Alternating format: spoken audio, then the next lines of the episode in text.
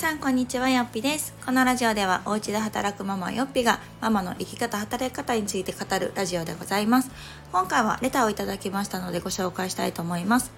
よぴさんいつも楽しく聞かせていただいている2児のママです今回は在宅ワークについて質問があり初めてレターをさせていただきました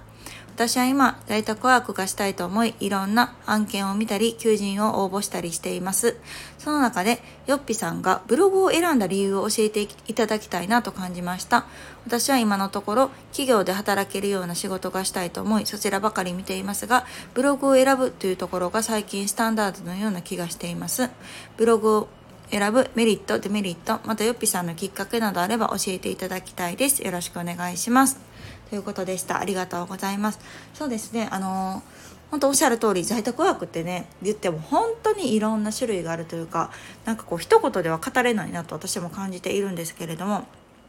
えー、今回のご質問いただいて私がブログを選んだ理由なんですけどまああの何でしょうねブログをあえて選んだとかっていうそそこまでの高い志が私はあったわけじゃなくってあの慣れ初めで言うとですねもともとその妊娠中にアメブロでこ、えっと、子育てブログをね書いてたんです。でそれはもう本当に全然全然何て言うんだろう。日記じゃないけど本当に同じぐらいの時期に出産をする人たちとつながれたらいいなとか私がこう知ってよかったことを書き留めておけたらいいなぐらいのレベルで始めたものが、まあ、こう育ってくれてというかこういろんな方に呼んでいただけるようになったっていうところがまあ基盤であったので、まあ、家で働きたいなと思い始めた時に本当そのタイミングでねじゃブログ収益化したらっていう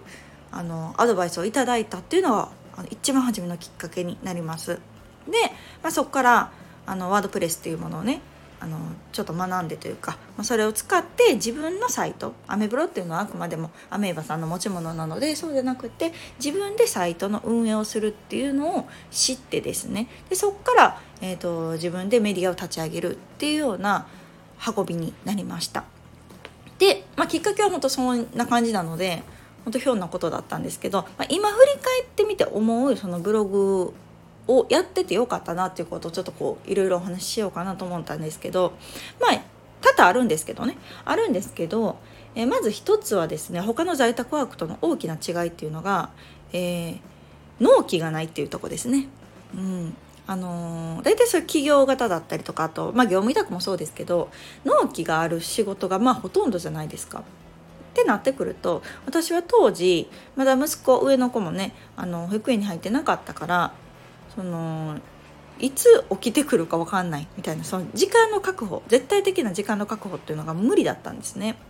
で、まあ、子供ももう1歳なったぐらい1歳半とかかなにはもう昼寝もしなくなってきたりとかすると本当にその仕事納期のある仕事っていうのが私は無理やなと感じました。が一方ですねブログであれば、まあ、本当に別に誰に何言われるわけでもないし追われるわけでもない、まあ、自分ができる時に本当にすればいいからなんかそれが相性としては良かったなと思います。でもう一つは私が書くこと自体がすごくそもそも好きというかなんかこういい情報とか知ってよかったこととかあればこう発信をする書くっていうのがすごく好きだったので、まあ、そこも合ってたかなと思います。で、まあ、3つ目これが一番大きいんですけど、えー、ブログ運営っていうのはやっぱりその労働型じゃないんですよね。これもちょこちょこお話ししてるんですがどうしてもこううんどんな仕事も大半そうだと思いますけどその時間給で働くもしくは報酬というかそのうん例えばウェブライターとかだったら一記事いくらみたいな感じで、まあ、自分がその分こう時間もう捧げないといけないというかその自分が働いた分だけ、まあ、お給料がもらえるみたいな働き方っていうのが、まあ、スタンダードで私もそれをずっとしてたんですけれどもこのブログっていうのはやっぱりそれはちょっと違うというか、うん、自分がまあ寝ている時でもこう仕事をしていない時今パソコンを触っていない時とかでもこう収益を生んでくれるっていうのがまあ一番大きな違いですよね。なので私の場合だったら、まあ、下の子の出産の時とかはあの産後しばらく数ヶ月っていうのはほとんど仕事ができなかったしブログっていうのも、うん、めちゃくちゃ必死で更新しているっていうような感じでももう今はないんですね。でもやっぱり過去いっぱい書いてきたから それがね、まあ、溜まってるというか、まあ、それをストック型というんですけどそういう形で今までこう書いてきた積み上げてきたものがどんどんこううん運用って言ったらちょっと大げさですけど2年前3年前に書いた記事でもいまだに収益を生んでくれるっていうのは労働型とはまた違う魅力があるなっていうふうには考えています。なのであのー、私の場合はね組み合わせてるというかその労労働型とストック型を組み合わせた副業っていうのをしているんですけどその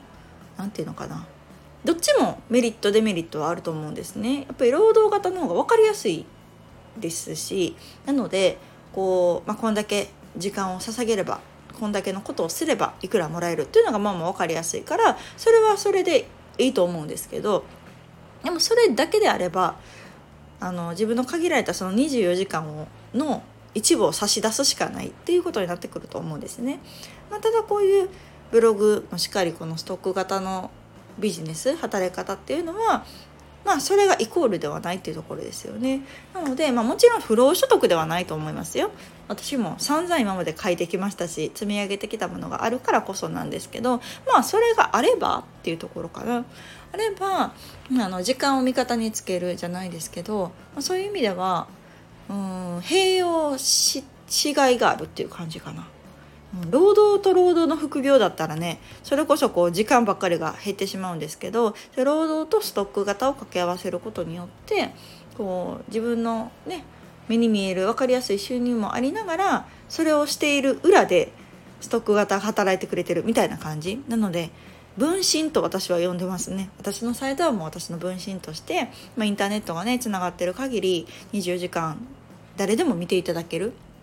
というところはすごい世の中だなと思いますし活用する価値があるんじゃないかなと思いますね。